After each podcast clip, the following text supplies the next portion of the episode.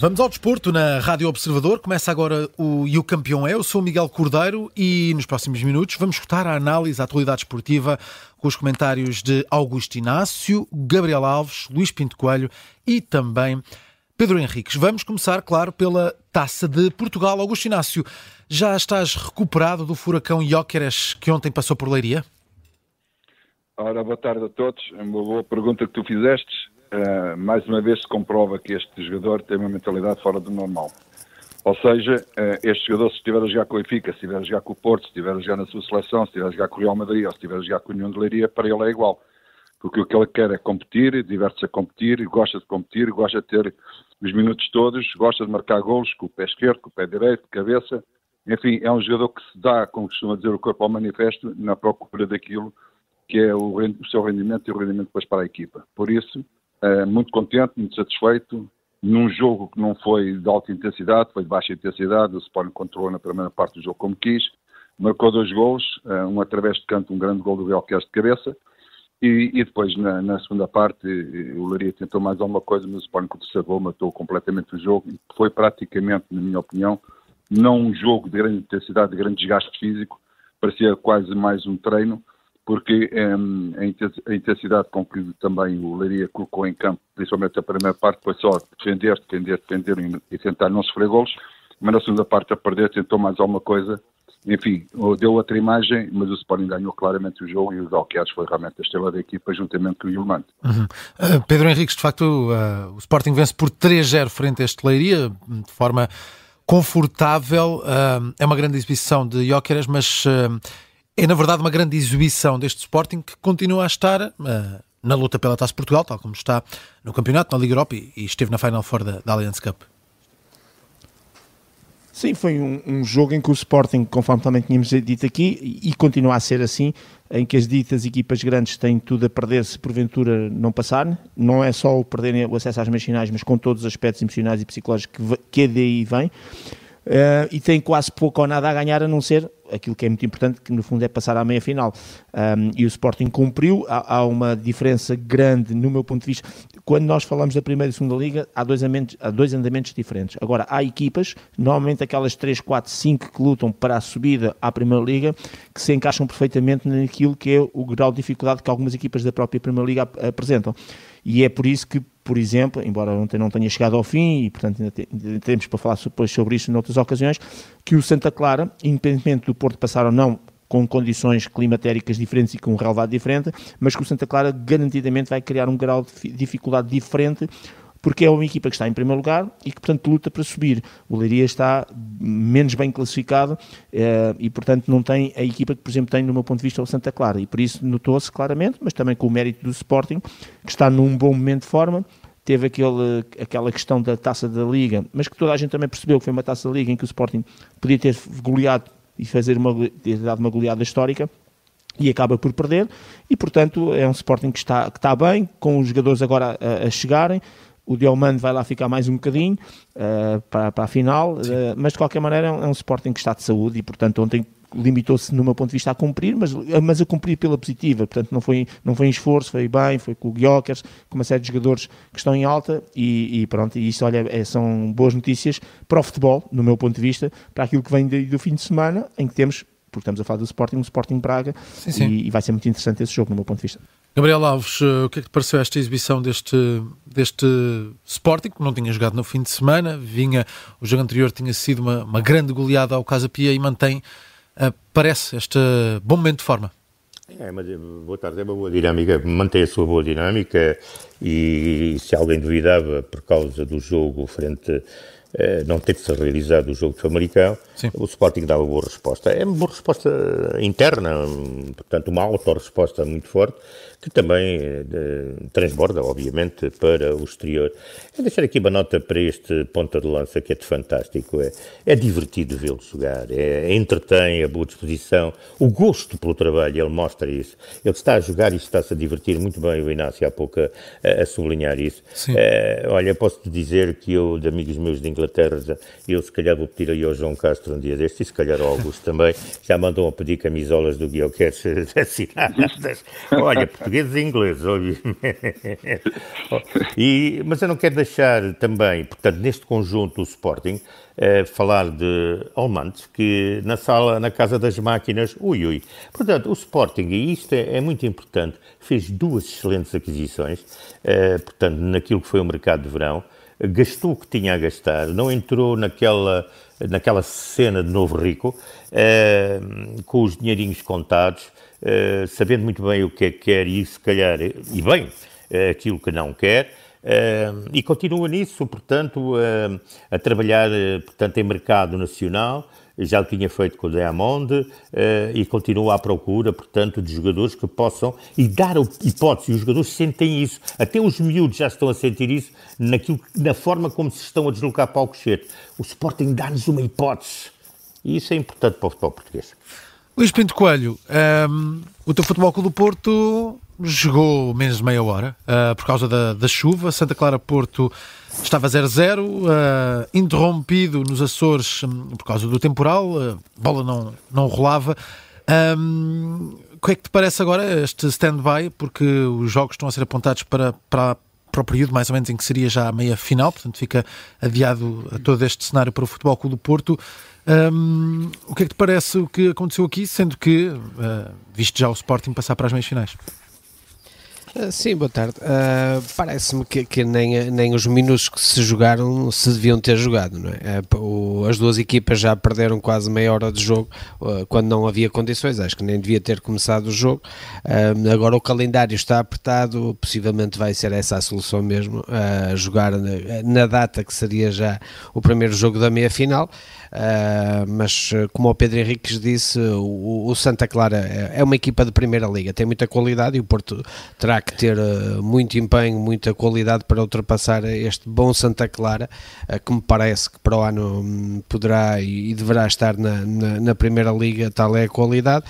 Relativamente ao Sporting, eu brincando um pouco, este sueco já me enerva, não é? Porque o homem ele, não, ele não lhe acaba a gasolina, é impressionante. Uh, mas, mas, uh, mas é um gosto vê-lo jogar, é, é, é um, um, tremendo profissional e, e, como o Augusto Inácio dizia, ele quer jogo contra o Real Madrid, quer jogo contra a União de Leiria, uh, quer num treino, possivelmente contra os Júniors, joga com a mesma intensidade, é impressionante. O Sporting fez uma grande contratação e ainda bem para o futebol português, porque eu gosto de ver bons jogadores no futebol português, e o Sporting neste momento, hum, é, na minha opinião, é a equipa mais forte em Portugal, uh, e eu diria mesmo o principal candidato a, a ganhar o título. Oh, Pedro Henriques, uh, pegando aqui no que disse o Luís Pinto Coelho, o jogo, o jogo Santa Clara Porto não deveria ter começado, o que é que Afinal, o que é que nos diz os regulamentos sobre isto? Que, como é que vês também o que se passou ontem? Eh, para, para, já, não há um único canal desportivo, televisivo, radiofónico que consiga acertar no raio da situação. Desculpa a expressão raio. É que toda a gente diz que a bola não rola. Não é isso que está escrito. É, o que está escrito é a bola não pode flutuar, são coisas diferentes. Claro que na prática o que a gente faz é ver se a bola rola, mas na prática, mas na, na, no conceito é a bola não pode flutuar.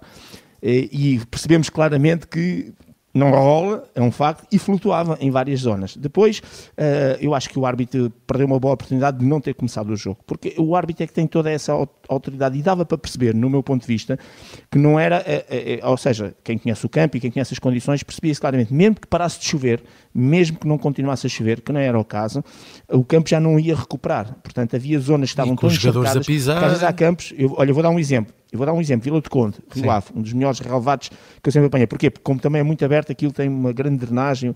É um daqueles sítios que pode chover muito, pode ficar intenso e a seguir, se parar de chover, rapidamente eh, não fica empapado ao ponto de flutuar. Portanto, eu acho que o árbitro aqui perdeu uma oportunidade de não ter dado o jogo, nessa perspectiva. Fazia exatamente o mesmo que fez demonstrativamente, punha ali a bola nos sítios, pontapeava, estava como ele fez, e depois, 30 minutos depois, que aqui o regulamento é diferente da, da Liga, isto é o regulamento da Taça de Portugal, iria lá, voltava a fazer, uh, uh, portanto, neste caso o jogo era às 16, às 16h30 voltava a fazer e chegava-se à conclusão que, que não havia jogo. Depois expôs-se, porque depois o Banco do Porto, e bem, começou a reclamar que não queria continuar o jogo.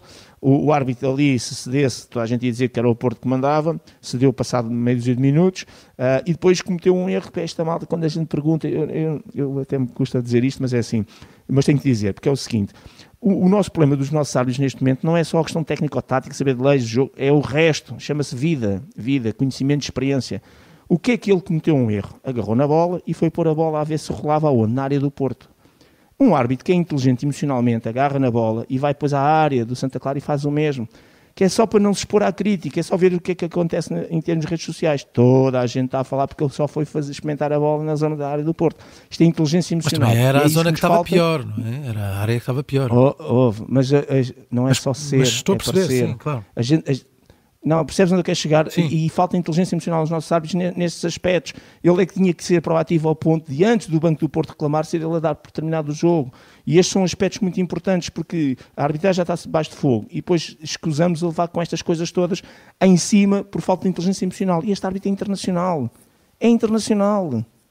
Percebes onde eu quero dizer? Sim. Pronto, resumindo e concluindo, o jogo foi adiado e agora segue-se aquilo que é ou, ou 27, ou 28, ou 29.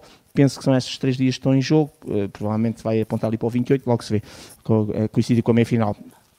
Augusto Inácio, eh, só para terminar esta parte, eh, já jogaste certamente em condições muito adversas. Ontem, quando olhaste para aquele relevado do Santa Clara Porto, o que é que, o que, é que, o que, é que achaste? Olha, deixa-me dizer que quem joga na neve em Tóquio, eh, da maneira como aquilo estava, joga em qualquer, em qualquer relevado, em qualquer, em qualquer eh, tempérie, uma coisa qualquer desse género. Mas deixa-me dizer que realmente o jogo não tinha condições nenhuma para chegar. Eh, Era muito difícil, neste caso o Santa Clara estava a ser beneficiado, entre aspas.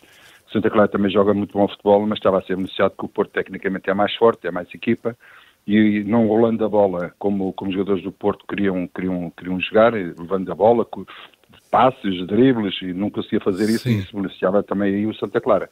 Mas diria que estou completamente de acordo, acho que se gastou 27 minutos que, que, que, pronto, que faziam falta ao, ao espetáculo do, no- da bem. próxima repetição do jogo, porque 27 minutos já foram à vida e, e não havia necessidade de ser É jogado. isso. Ah, ah, Olha, é- ó Miguel, sim. mas, eh, acima de tudo aqui há um fator que me parece que é como é que é possível que seja autorizado esse campo?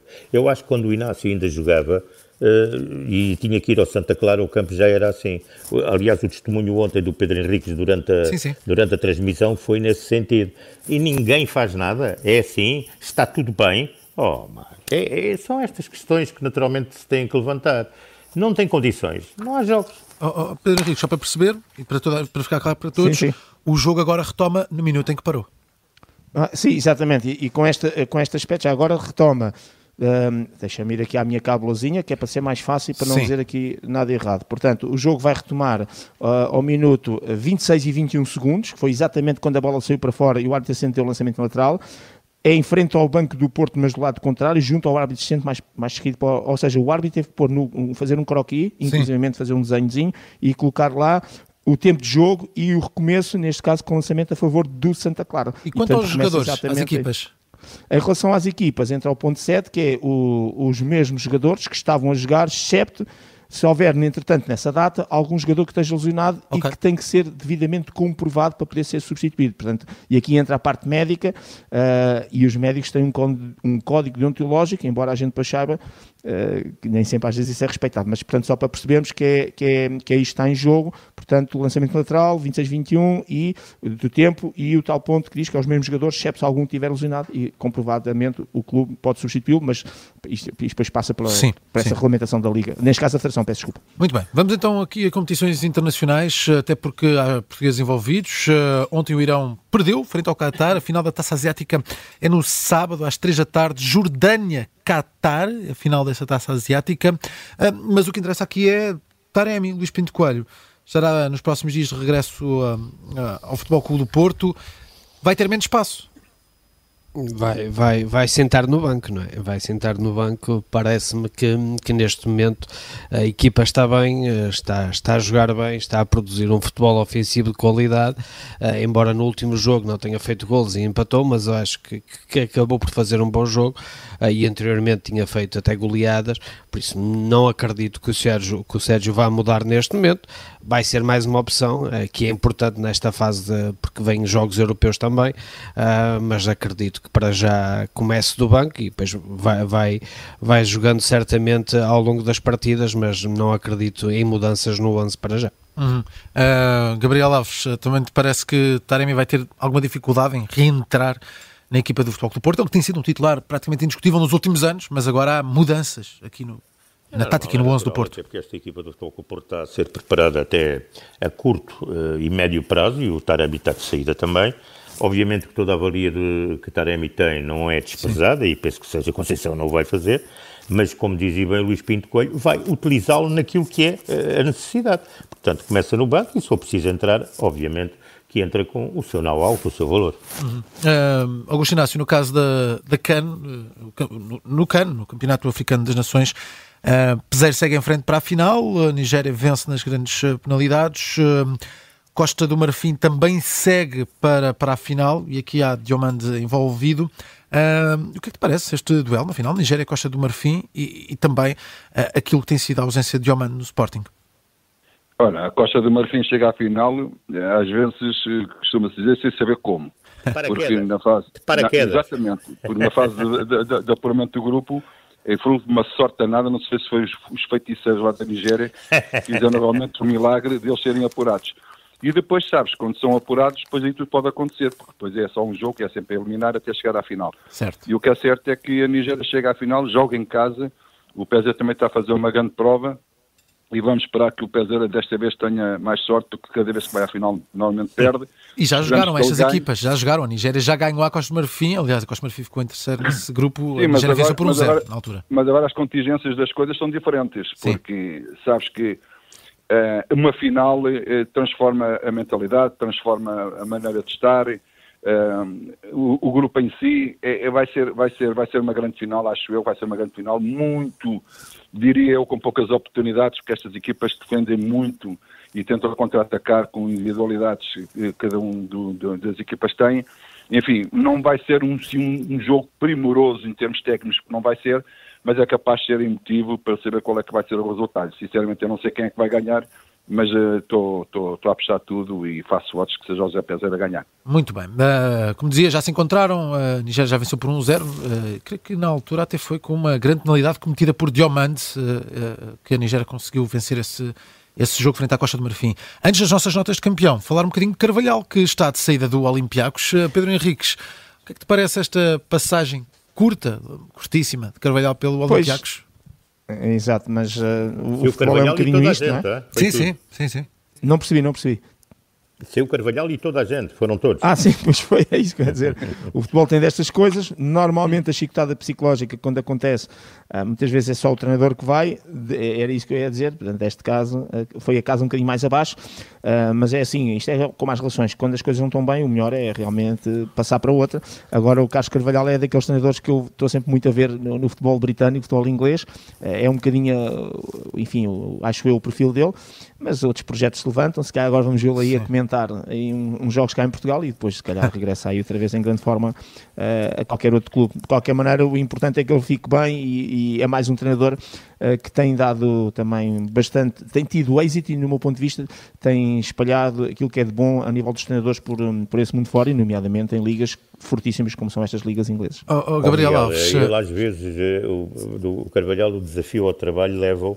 Portanto, quer trabalhar, naturalmente, Claro. mas mete-se em buracos. Aquele Celta de Vigo foi uma questão, porque o Celta eh, sabe-se Sim, perfeitamente sim, que sim. aquilo, eh, enfim, é um problema, não vamos agora aqui especificar.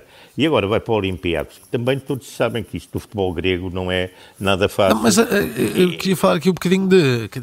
No mês de janeiro houve uma autêntica comitiva a seguir para a Grécia, só de portugueses, eh, David Carmo, Giovanni, Ruben Veso, Horta, Gelson Martins, fora outros jogadores, eh, como por exemplo Eh, Fran eu Navarro. diria indicações do, indicações do, do, do, do Carvalhal e se calhar do agente também, Sim. não é? Tal, estas coisas é assim, está tudo, está tudo interdependente na minha, na, na minha, na minha perspectiva, mais coisa, menos coisa. Eh, Mas é assim, há, há clubes em que os treinadores eh, eh, têm que pensar antes do desafio. Tem, tem o Vilas Sim. Boas. Quando estava no Marselha, eu lembro-me perfeitamente, não me esqueço, porque acompanho, Vilas Boas a determinada altura disse que queria ir embora e que pagava a indenização. Ele queria se era libertar. Como agora esteve lá o, o Marcelino Garcia Toral, que é um dos que estava sem, sem trabalho há um ou dois anos em Espanha, foi ao Marselha e olha, dois meses depois já estava de volta. É, porque assim, há clubes que é muito complicado. Pronto, são desafios, as pessoas vão e naturalmente depois não se sentem bem, também têm que ir, não é? têm que sair. Sim. Vamos então às nossas notas de campeão. Luís Pinto Coelho, começo por ti. Vou dar, eh, obviamente, uma, uma nota muito alta ao José Peseiro, um 18, uh, e espero que, que, seja o primeiro português a conquistar, uh, a conquistar a CAN. Não vai ser fácil porque a Costa do Marfim jogando em casa vai, vai, vai ser complicado, mas era importante para, para, para os treinadores portugueses e eu acho que o José Peseiro merecia, pela, pela carreira que tem, merecia este, este, este troféu, por isso um 18 para ele. Uh, Augusto Inácio? Olha, eu estou-me sempre a repetir a mesma coisa. O Luís Pinto Coelho não gosta, mas eu tenho que dizer: o Guilherme, Guilherme, Guilherme, o Guilherme mais de uma vez. E o, e o Yulman, porque também fez um grande jogo, parece que joga por dois, ocupa o meio campo todo. Mas diria que o Guilherme, nota 18 e o Yulman, nota 18 também. Pedro Henriques. Eu vou também para o José Peseiro. Uh, é lógico que, no meu ponto de vista, os nigerianos, que já têm três títulos, né, 80, 94, 2013, acho que são relativamente favoritos nesta, nesta final, sob o ponto de vista da qualidade de futebol que têm, uh, mas é uma final e, portanto, tudo pode acontecer. Uh, e em relação ao José Peseiro, que espero que desta vez quebre um bocadinho aquela ideia que fica sempre que, quando chega ao momento decisivo, depois não consegue ganhar e consiga fazer exatamente isso. Um, e que era um título importante em termos individuais, mas também para, para a Nigéria e para o povo nigeriano. Portanto, nota 18, espero dar um 20 daqui a uns dias, um, quando ele conseguir eh, conquistar este título. Final uh, da CAN, que está agendada para domingo às 8 da noite. Gabriel Alves, para fechar. Olha, eu vou aqui para o futebol internacional e político da Europa. Uh, não há nada como teres concorrência e teres o problema de que pode eventualmente acontecer. E lá o tal comitê de, da UEFA, que também prorroga, portanto, a manutenção do seu Sefri na frente dos destinos, é inamovível. Um, também traz mais dinheiro para as provas da UEFA, que é muito bom, e isto hoje é o que está, naturalmente, a instalar nas notícias, já ontem, ao fim do dia. Portanto, 3 mil milhões 317 uh, uh, 3 mil 317 milhões de euros, 75% para a Champions, 2 mil uh, milhões 467, 17% 567 milhões para a Liga Europa e o resto 285 milhões para a Liga Conferência. Mas eu direi que é a nota da vergonha. A nota da vergonha é esta, quando vem a notícia que a França, por Sr. Emmanuel Macron, pressiona a Comissão Europeia para agir contra a Superliga. Quando temos o Tribunal da Europa Portanto, e quando temos agora, ah, estamos à beira de ter o Tribunal de Madrid, uh, uh, portanto, a julgar e a sentenciar as situações, então vem a pressão agora, é sobre a Comissão Europeia. Isto é a nota da vergonha da política do futebol. Muito bem, terminamos assim esta edição de E o Campeão é, hoje com comentários de Gabriel Alves, Augusto Inácio, Pedro Henriques e Luís Pinto Coelho.